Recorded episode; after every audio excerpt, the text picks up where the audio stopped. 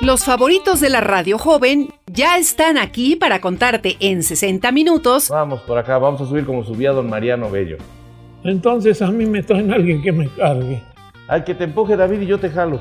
Yo ya no puedo. Lo que no sabías de las calles poblanas. Hola, doctor. Hola, Ricardo. Carlos López, bienvenido. Quédate porque comenzamos con las verdades de López y Menéndez. Este cuadro está padrísimo. Ah, es un espejo.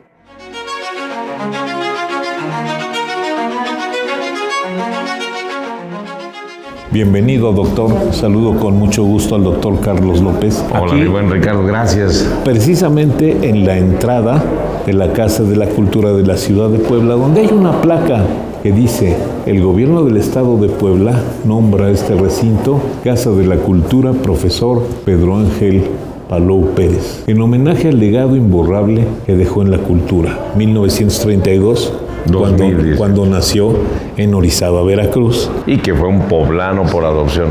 2018, año en que pusieron la placa, porque el maestro Palou, no recuerdo si murió en diciembre de 2017 o diciembre de 2018, ya no recuerdo.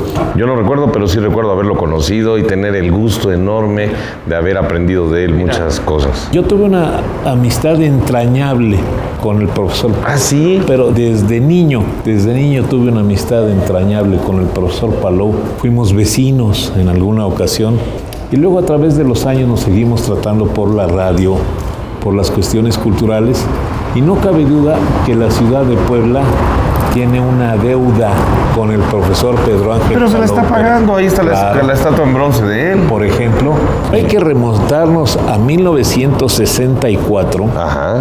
cuando el maestro Palou convence al gobernador del estado en turno, que era el señor Aarón Merino Fernández, era ingeniero, lo convence de que en Puebla se requiere un lugar en donde las bellas artes puedan encontrar su expresión. Entonces fundan la Comisión Cultural del Gobierno del Estado, que estaba en la Casa Ronte. En la- el Hotel Arronte. Ahí, en nace, Juan de ahí nace, ahí nace Ajá. esta comisión cultural.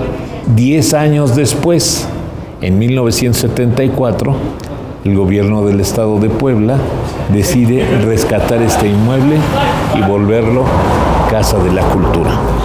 Y esta Casa de la Cultura, que es extraordinaria en cuanto a, la arquitectura, tiene muchas cosas que ver. Aquí a quienes nos están escuchando, les quiero decir, estamos en la portada principal de la Casa de la Cultura, antiguo Colegio de San Juan, fundado en 1596. Y estoy viendo junto contigo la fachada sur de la catedral, que usualmente estaba cerrada, ¿te acuerdas? Y que ahora ya está abierta y esta fachada es extraordinaria. Quiero decir que esta fachada originalmente no tenía estructuras a los lados, esas fueron construidas después. Sin embargo, estamos viendo esa fachada y al entrar podemos ver al antiguo colegio de San Juan en toda su magnificencia, con unos arcos que son característicos de las construcciones poblanas del siglo XVI y XVII. Una estructura muy cercana y que se parece mucho, fundada exactamente el mismo año, fue el convento de la Purísima y Limpia Concepción de María, Claro. que es muy parecido pero mucho más grande. Claro. Esta área, si tú ves los arcos, ves todos los arcos inferiores y superiores, se parece mucho a las construcciones Sí, que hemos visto. sí, sí, muy A la- parecidas. A la, de... Tam- también a- del Colegio de San Jerónimo. También, también. O sea, una, una arquitectura característica. Y bueno, así como contaste tú que esto fue rescatado por don Pedro Ángel Palou en 1960 y qué dijiste? Acá 74. 74, ok.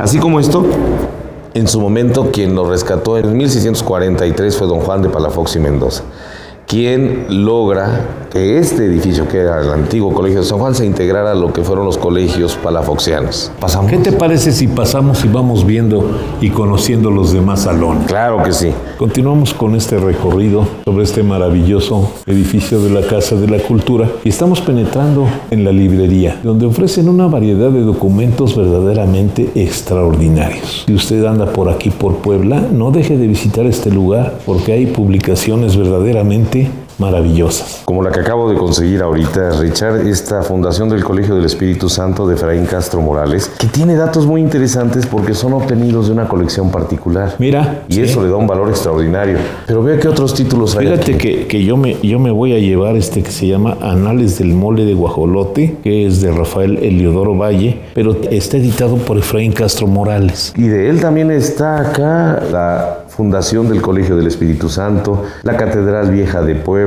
La octava y, maravilla del Nuevo Mundo, la Gran Capilla del Rosario. Y también está aquí la memoria de la ciudad del archivo del ayuntamiento. Son libros que fueron editados en los 70s, 80s y 90s y que se pueden encontrar acá y eso es una maravilla. Y además la atención de estas señoritas que es tan linda. Sí. Y que de una... ¿Cómo se llaman ustedes? Silvia. Doña Silvia ahí. Victoria. Y doña Victoria. Silvia y Victoria. Y oye, hay, aquí hay una cosa que deben de saber. Tienen ahí la historia de la fundación de la ciudad de la Puebla de Los Ángeles. Un libro muy raro, muy difícil de encontrar. Sí, cierto. Qué maravilla, qué lugar tan bonito. Además también presentado, todo muy limpio, muy bien arregladito. Muchas gracias. Gracias. Con señorita permiso. Señorita Victoria, con permiso. Y seguimos caminando y entonces nos encontramos con el pórtico de la monumental, maravillosa, excepcional Biblioteca Palafoxiana. ¡Qué pórtico! ¡Qué pórtico! Y ve lo que dice al lado, que es una de las frases que dice, el que se halle en un beneficio sin libros, se halla en una soledad sin consuelo, en un monte sin compañía, en un camino sin báculo, en unas tinieblas sin guía. Eso me ha puesto en deseo de dejar la librería que he juntado desde que sirvo a vuestra majestad, que ya es de las mayores que yo he visto en España, accesoria a estas casas episcopales y empieza y en forma pública y tal que pueda ser útil a todo género de profesiones y personas. Juan de Palafox y Mendoza, 6 de septiembre de 1646. A ver, ahora, ahora describe el pórtico este con todos los símbolos que tiene, que son verdaderamente extraordinarios. Es un pórtico de estructura barroca combinada con neoclásico, una maravilla de portada. Una maravilla. Pero vemos una escultura que simula ser piedra Sí. o mármol, simula Sí. ser mármol. Sí. Y es maravillosa en cuanto a marco de lo que se ve adentro. Esa extraordinaria biblioteca que en principio donada por Juan de Palafox y Mendoza se vio enriquecida por Francisco Fabián y Fuego ya Claro, en el siglo XVIII claro. con la construcción de toda la estantería para los más de 45 mil volúmenes que contiene. La primera biblioteca pública de América. Claro, de la que ya hablamos en otra ocasión. Exactamente. Continuamos con este recorrido. Estamos penetrando en un museo que se llama Orígenes. Vamos caminando y esta es una colección maravillosa que contiene las 32 regiones del estado de Puebla. Como podemos ver, hay tejidos, hay un, hay un telar de esos que se usaban entonces, maravilloso.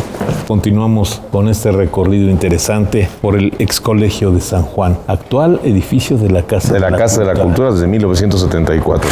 Pero podemos ver en el rescate extraordinario que hicieron de esta casa lo mismo que hemos hablado de otras, las arcadas son de inferiores, superiores, pero con una característica que es bueno ver. Estos barandales ya son nuevos. Sí. Estos barandales ya son de mediados del siglo XIX, o sea, ya principios del siglo XX, nuevos, porque los originales deberían de ser de hierro forjado, como los de otras construcciones. Pero mira, podemos ver aquí una escultura de Doña Ángeles Espinosa Iglesias, un busto, un busto de Don Pedro Ángel Palou Pérez, en honor a quienes han ayudado a mantener todo eso. Además, vamos a comentar que hay dos auditorios de usos múltiples, la sala Teatro Luis Cabrera, la sala Rodríguez Alconedo. Además cuenta con tres salas para exposiciones temporales, como son la Héctor Azar, de la que ya hablamos, la sala Juan Tinoco y la sala Juan Cordero. Mira, ¿de recordando quiénes? a ese excepcional claro. Oye, pero imagínate, mi querido Ricardo, ¿qué pensó don Juan de Larios cuando fundó esto que se convirtió en seminario? Por estos pasillos donde tú estás y quienes no nos conozcan, quienes no conozcan a don Ricardo, les quiero decir que tiene todo el aspecto de un arzobispo caminando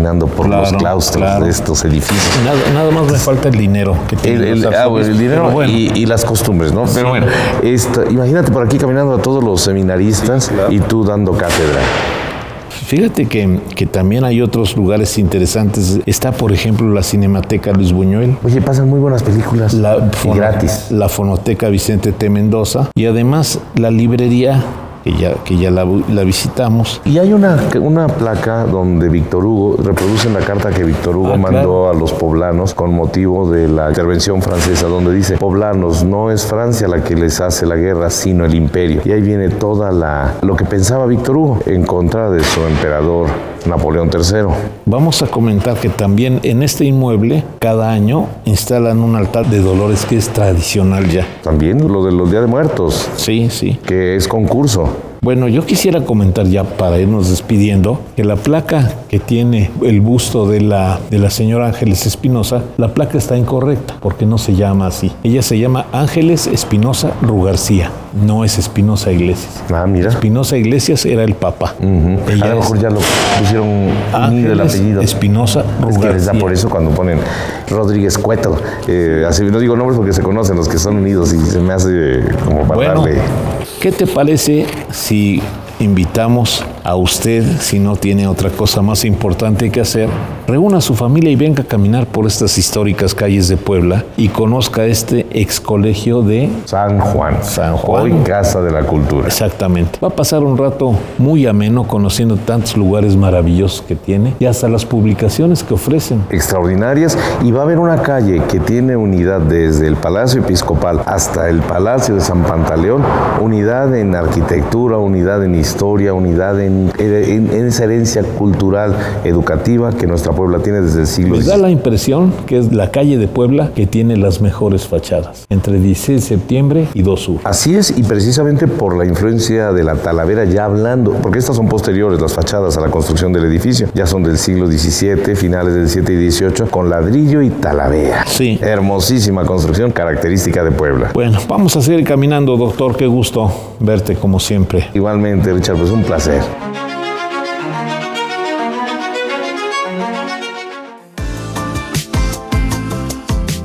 Lo creas o no, Tengo 65 años de haber visitado esta biblioteca y no sabía que no había luz eléctrica. tú también has pasado por ahí. Nos escuchamos en la próxima emisión con más verdades de Puebla. Esto fue Entre López y Menéndez. Todo lo que se ve aquí, Ricardo, es un atentado contra el azúcar, pero delicioso. Esta fue una producción del Sistema Estatal de Telecomunicaciones, SET Radio, Derechos Reservados.